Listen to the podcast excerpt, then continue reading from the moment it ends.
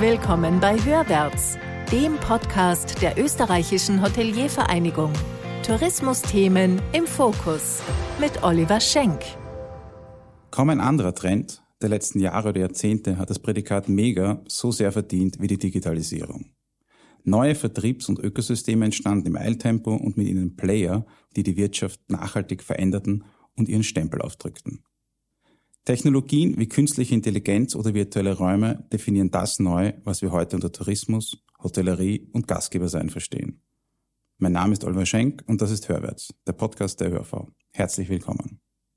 1991 wurde die Tirol Informationssystem oder kurz TIS GmbH ins Leben gerufen. Vier Jahre später, 1995, ging die TIS-Ad-Webseite online und eine der weltweit ersten Tourismusplattformen im Netz war geboren. 2001 entstand daraus Discover.com und ein Stück digitale Tourismuserfolgsgeschichte nahm ihren Lauf. Das Konzept der Kombination aus Webauftritt des Geschäftskunden und der Plattform als Buchungsbringer wurde seinerzeit als neue Form des Internetauftritts gefeiert und war europaweit das führende System in Sachen E-Commerce und E-Tourism. Kurz gesagt, der österreichische Tourismus war Anfang der Nullerjahre in Sachen Digitalisierung die europäische Speerspitze. Mittendrin statt nur dabei war damals Markus Kratzer, heute Generalsekretär der ÖRV. Ihn haben wir gefragt, warum der österreichische Tourismus seine digitale Vormachtstellung verloren hat. Der österreichische Tourismus war Anfang der 2000er in Sachen Digitalisierung top. Warum hat man es nicht geschafft, diese Position zu halten? Ja, das hat jetzt viele Gründe natürlich. Der österreichische Tourismus war wirklich rund um die Jahrtausendwende, also so begonnen um 94, mit der ersten Enter-Konferenz, die ja auch in Österreich gegründet wird, eigentlich ein Pionier im Bereich E-Tourismus. Damals haben Tourismusverbände, Landestourismusorganisationen dabei äh, eine sehr große Rolle gespielt und es wurden die ersten Informationssysteme entwickelt. Äh, vor allem Tirol war hier Pionier, wo ja letztendlich Discover daraus entstanden ist und einer der wirklichen Vorreiter weltweit im Bereich Destinations- und Buchungssysteme. Äh, das ist das eine und das andere ist, dass es eine starke Forschungslandschaft auf akademischer und universitärer Ebene gegeben hat und wirklich Pioniere wie den Professor Wertner damals auf der Uni Wien äh, oder Armin Joa, TU Wien, die dieses Thema auch stark forciert haben. Äh, wie schon erwähnt, ist ja auch die Enter-Konferenz 94 in Innsbruck gegründet worden, wo auch die Tirol-Werbung ein starker Partner dabei war. Und, und da hat man sich sehr intensiv mit dem Thema Tourismus und Digitalisierung auseinandergesetzt und Forschung und Praxis versucht zu verbinden. Und das war auch ein Motor für viele Entwicklungen, dass auch Firmen äh, gesagt haben, dass auch Lösungen entstehen. Auch Fairadel ist in dieser Zeit entstanden mit den Destinationssystemen. Das ist eigentlich schon 25 bis 30 Jahre her. Und eigentlich äh, hat man in der Tat nicht geschafft, diese Vorreiterrolle zu behalten oder auszubauen, sondern im, im Gegenteil. Das Thema war, es gab auch nie so einen, einen nationalen Schulterschluss. Und, und wir haben natürlich in Österreich äh, diese föderalen Strukturen, wo oft gegeneinander gearbeitet wird als miteinander.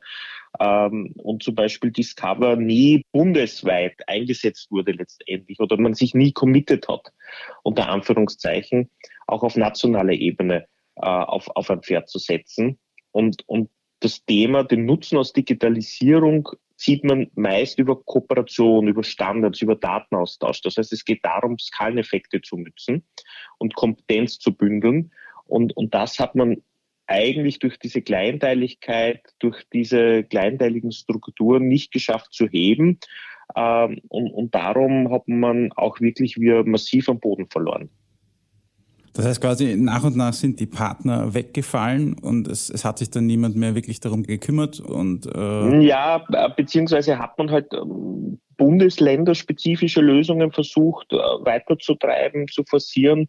Äh, und gleichzeitig ist am, am internationalen Markt sind neue Player entstanden. Also zu dieser Zeit waren Expedia oder Booking, so wie wir sie kennen, kleine Firmen, die eigentlich auch sich erst mit dem Thema beschäftigt haben.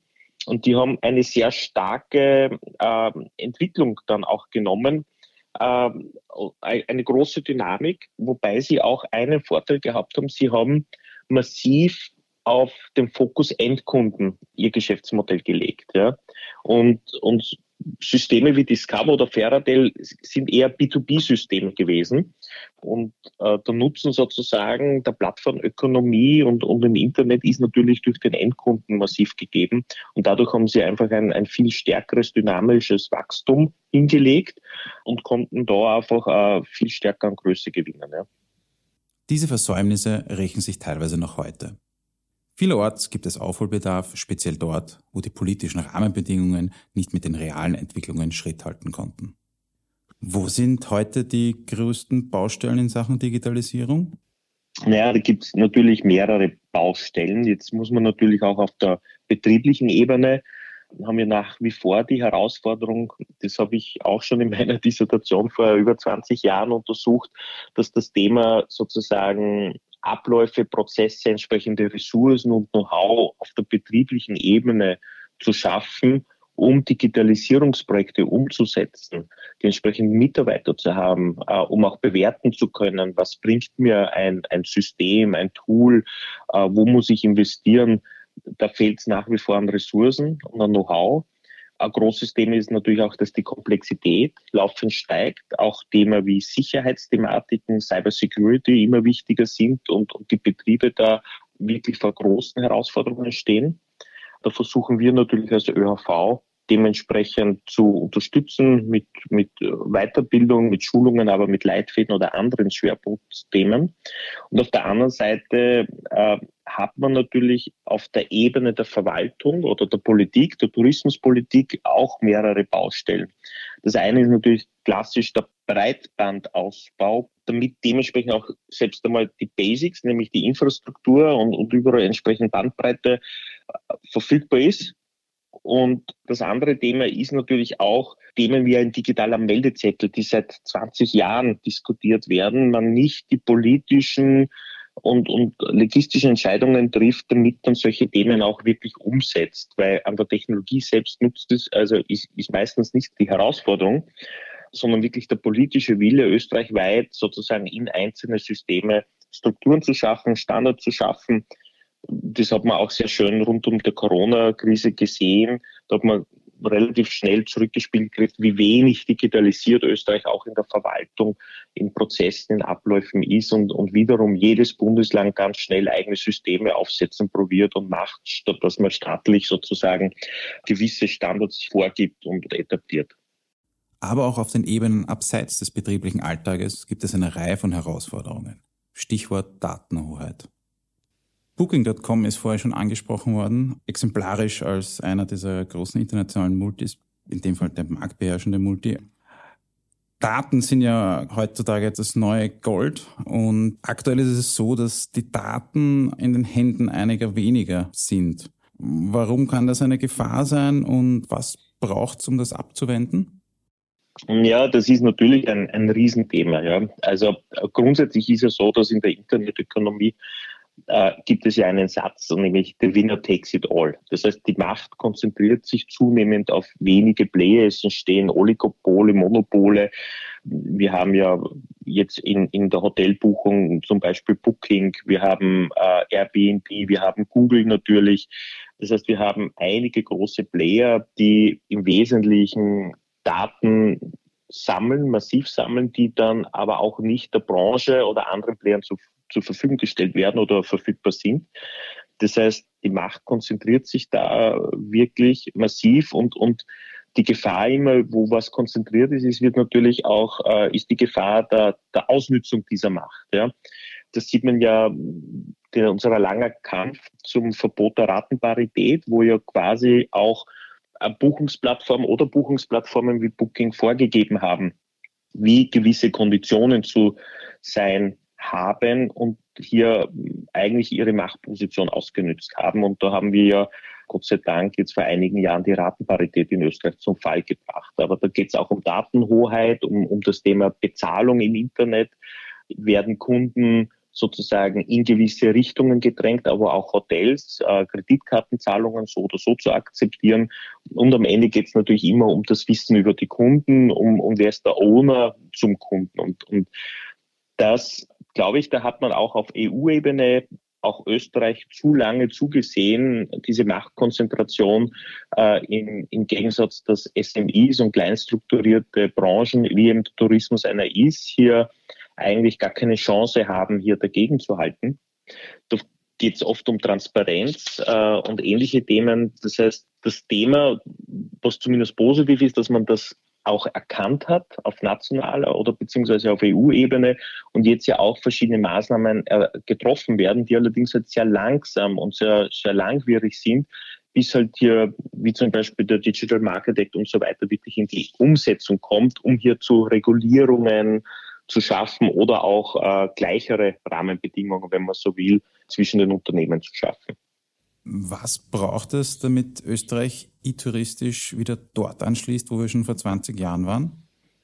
Das ist jetzt eine gute Frage. Die Frage ist, wollen wir dort anschließen, wo wir vor 20 Jahren waren, oder wollen wir sozusagen ganz äh, neue Felder eigentlich erschließen? Es, es gibt eigentlich momentan eine irrsinnig schnelle, dynamische Entwicklung das große Thema ist, dass der Tourismus ja natürlich auch äh, eine Querschnittsbranche ist, dass jetzt Hausnummer künstliche Intelligenzen, wie wir ChatGPT oder andere Tools sehen, auch massiv den Tourismus unter Anführungszeichen äh, verändern werden. Möglichkeiten bieten werden, aber auch Gefahren. Äh, ich glaube, dass wir ganz massiv in das Thema Forschung und Entwicklung investieren wieder müssen, damit wir auch eine gewisse Exzellenz haben, wie Geschäftsmodelle, Businessmodelle aufgrund Digitalisierung verändert werden. Wir brauchen gewisse äh, mehr Kooperation zwischen Destinationen, Bundesländern beim Bereich Digitalisierung. Vielleicht brauchen wir hier auch eigene Plattformen. Hier gibt es ja erste Entwicklungen jetzt, äh, wo auch die Österreich-Werbung verstärkt mit Data Hubs äh, oder auch mit der Tirol-Werbung, äh, wo jetzt erst ein Memorandum of Understanding einmal äh, unterzeichnet wurde, wo man verstärkt zum Thema Daten jetzt kooperiert, austauscht und Services entwickelt. Da brauchen wir mehr Geschwindigkeit, da brauchen wir mehr Ressourcen, mehr Willen sozusagen, dass man hier wirklich Geld, äh, Manpower, Ressourcen investiert, äh, die am Ende dann natürlich für diese wichtige Branche, für den Tourismus auch die Daten, äh, Tools, Prototypen, aber auch letztendlich für, für Startups dann zur Verfügung gestellt werden und man da schneller weiterkommt. Das heißt schon diesen Willen, in das Thema Digitalisierung mehr zu investieren und, und hier auch Initiativen zu starten. Was mit Discover in Österreich am touristischen Sektor begann, stellte weltweit alle Branchen und Unternehmen vor Herausforderungen und sorgte für die bis dato größte Disruption am Vertriebssektor. Neue Kanäle und Player traten auf den Plan, die Betriebe erlangten ein neues Maß an Freiheit und Möglichkeiten. Der Schweizer Tourismus- und Wirtschaftsforscher Roland Scheck erforscht seit Jahren die Vertriebsstrukturen der Hotellerie auf nationaler und internationaler Ebene. Wir haben mit ihm gesprochen. Herr Scheck, wie hat sich die Vertriebslandschaft der Hotels in den letzten Jahren verändert und wie ist der Status quo? Ja, mit der Entstehung der ganz großen E-Commerce-Unternehmen wie Amazon oder eBay wurden auch äh, die ersten Online-Buchungsplattformen äh, gegründet für die Reisebranche, diese sogenannten OTAs. Und das war schon in den Jahren 1996 bis 2000 eben Akteure wie Booking, Expedia oder HRS. Und diese konnten dann über die Jahre stetig äh, ihre Marktanteile steigern. In den letzten 10 bis 15 Jahren haben wir aber auch Konflikte gesehen zwischen diesen Online-Plattformen und den Hoteliers. Und das ist vor allem aufgetreten, als der Marktanteil dieser OTAs dann über 10 Prozent war. Das war so in den Jahren 2008 bis 2010. Äh, die jüngste Entwicklung zeigt, dass Direktbuchungen bei Hotels vor der Pandemie äh, abgenommen haben, während die Online-Buchungen über die OTAs zugenommen haben. Wir haben auch gesehen gleichzeitig, dass traditionelle Vermittler wie Reiseveranstalter, Tourismusverbände in den letzten 20 Jahren an Bedeutung verloren haben. Also wir haben ja eine ganz, ganz klare äh, Entwicklung, wie wir sehen. Jetzt zum Status quo, wenn ich jetzt mal das anschaue auf europäischer Ebene, ähm, sehen wir, dass in verschiedenen Ländern zwischen 50 bis 70 Prozent der Übernachtungen über direkte Buchungskanäle online oder offline gebucht werden. Bei den digitalen Buchungen halten OTAs aber nach wie vor den größten Anteil, also mehr als der Hälfte der digitalen Buchungen. Zum Beispiel in der Schweiz generieren OTAs 27 Prozent aller Nächtigungen, Äh, wobei aber auch dann Booking Holding fast drei Viertel dieses OTA-Markts abdeckt und quasi eine Monopolstellung einnimmt. In Österreich liegt dieser Anteil ein bisschen tiefer der OTAs bei 21 Prozent und der Direktbuchungsanteil ist doch recht hoch bei 69 Prozent. Wie erklären Sie sich die hohe Direktbuchungsrate in Österreich? Ich denke, das hat zu tun, diese ganzen, auch diese ganzen Unterschiede, die wir sehen im internationalen Vergleich, hatte etwas zu tun mit der Struktur einerseits der, der Hotellerie, das heißt der Anteil kleiner oder mittelständischer Betriebe versus Ketten auf der einen Seite und auf der anderen Seite eben auch die Gästestruktur, oder? Wir haben Länder irgendwie wie Österreich äh, mit einem großen nationalen Markt, aber wir haben auch sehr viele deutsche Gäste. Andere Märkte, die sehr stark äh, halt sind in den Fernmärkten, äh, Asien, äh, Nordamerika. Und da sieht man doch ganz klar, dass diese Märkte äh, eher auf äh, mit OTAs buchen. Aber ich denke, diese Stammkundschaft, die man in Österreich sieht, ich denke, das ist ganz wichtig, auch um diesen Direktbuchungsanteil ähm, hochzuhalten. Und was wir gesehen haben, eben auch mit, mit der Pandemie, dass die Gäste wieder zurückgekommen sind, die vielleicht vorher noch über OTAs gebucht haben, dass sie wieder vermehrt direkt gebucht haben. Und wir haben auch gesehen, dass die anderen traditionellen Vermittlungsakteure äh, schwächer geworden sind. Wir haben so eine Art äh, Bipolarisierung gesehen. Das heißt eben, äh, mehr oder weniger äh, haben sich die OTS gehalten, die Direktbuchung ging hoch und dann alle anderen Kanäle sind äh, schwächer geworden. Die Betriebe emanzipieren sich also im Netz zusehends. Die digitale Kompetenz steigt. Speziell im oft ungleichen Verhältnis zu den großen internationalen Buchungsplattformen eine wichtige Entwicklung. Wie sehen die Betriebe ihr Verhältnis zu den großen Buchungsplattformen? Das ist eine Art Hassliebe, würde ich mal sagen. Also ein bisschen zwiespältig. Äh, ich denke, sie benötigen diese OTAs, aber sie lieben sie nicht. Also das heißt, die Hotels schätzen einerseits eben die einfache Handhabung dieser Buchungsplattformen für die Endkunden, aber auch für sich selber, oder? Und sehen natürlich auch die Relevanz äh, dieser OTAs als Vertriebskanäle, vor allem auf den globalen Märkten. Oder? Das heißt, wenn ich als Hotel in Österreich, äh, in, in UK, äh, Spanien, Brasilien Gäste erreichen will, ist es sicherlich äh, einfacher, das überall den OTA zu machen. Aber auf der anderen Seite ist natürlich schon so, dass die Verkaufsbedingungen und auch das ganze Verhältnis mit den OTA insbesondere wenn auch die Kommission als ganz klar negativ empfunden werden. Äh, aber trotzdem eben, ich denke, die Betriebe müssten mit den Akteuren zusammenarbeiten. Aber ich denke, man muss einfach schauen, dass man nicht zu abhängig wird von, von diesen OTAs, dass man ein gesundes, äh, eine gesunde Balance findet. Die Digitalisierung bringt viele Chancen, aber natürlich auch Risiken mit sich. Einer, der das am eigenen Leibe bzw. Betrieb erfahren musste, ist Gernot Deutsch. Geschäftsführer des Quellenhotel Bad Waltersdorf und ÖHV-Landesvorsitzender der Steiermark. Sein Hotel wurde gehackt. Wir haben ihn gefragt, wie er das bemerkt hat. Es hat angefangen an einem Sonntag ganz zeitlich um halb sieben in der Früh. Ich habe einen Anruf bekommen, dass an der Rezeption die Computer nicht funktionieren und ich bin eigentlich nur informiert worden. Das heißt, bis dahin dachten wir noch nicht an etwas Böses. Und eine halbe Stunde später ist dann die Information von der Therme gekommen, dass auch dort die Computer nicht funktionieren. Und noch einmal eine Viertelstunde später ist dann die Information aus dem Verwaltungsbüro gekommen, dass auch dort die Computer nicht funktionieren. Und somit war relativ schnell klar seitens unserer IT-Abteilung, dass wir gehackt worden sind. Und die Klarheit kam dann noch einmal in etwa eine Stunde später, als es dann sozusagen ein Bekennerschreiben gegeben hat, mit der klaren Aufgabe an uns, wir mögen eben ein Lösegeld bezahlen, damit wir den Schlüssel zu unseren IT-Systemen wieder erlangen. Was war alles vom Hackerangriff betroffen? Die Hacker haben professionell über mehrere Monate, da sind sich alle einig, äh, über mehrere Monate haben die bereits unser System befallen. Und äh, es war schlichtweg alles. Also ich gebe jetzt einmal ein kurzes Szenario.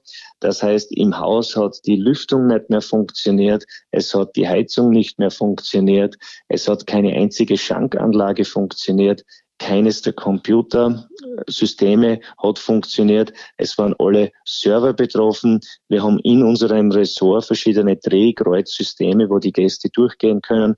Die haben nicht funktioniert. Natürlich haben die Zimmerschlüssel nicht funktioniert. Kein einziges der Zahlsysteme hat funktioniert, also keine Abrechnungen, keine Listen war natürlich zu erlangen und äh, die Gäste, wie gesagt, konnten auch ihre Dienstleistungen nicht bezahlen, in keine Rechnung Einsicht gewähren. Schlichtweg, um es zu sagen, außer dem Licht hat an dem Tag nichts mehr funktioniert. Der entstandene Schaden ging wahrscheinlich in die Millionen. Dennoch konnte Gernot Deutsch wichtige Learnings mitnehmen. Was waren Ihre Learnings aus der Situation und was würden Sie den Kolleginnen empfehlen? Was ich jetzt aus dieser schwierigen Zeit weiß, ist äh, das beste Prinzip und was man immer tun äh, muss und soll, ist einfach ein absolut sicheres Backup-System zu haben. Das heißt, dass man mal online und offline ein Backup-System hat, wo man immer alle Systeme gespiegelt hat, dass im Fall des Falles darauf zurückgegriffen werden kann.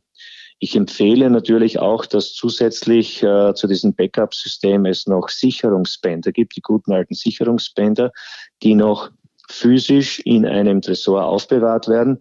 Denn falls alle Systeme befallen werden würden, dann habe ich zumindest nur ein paar Tage Ausfall und ich habe Zugriff auf alle Systeme.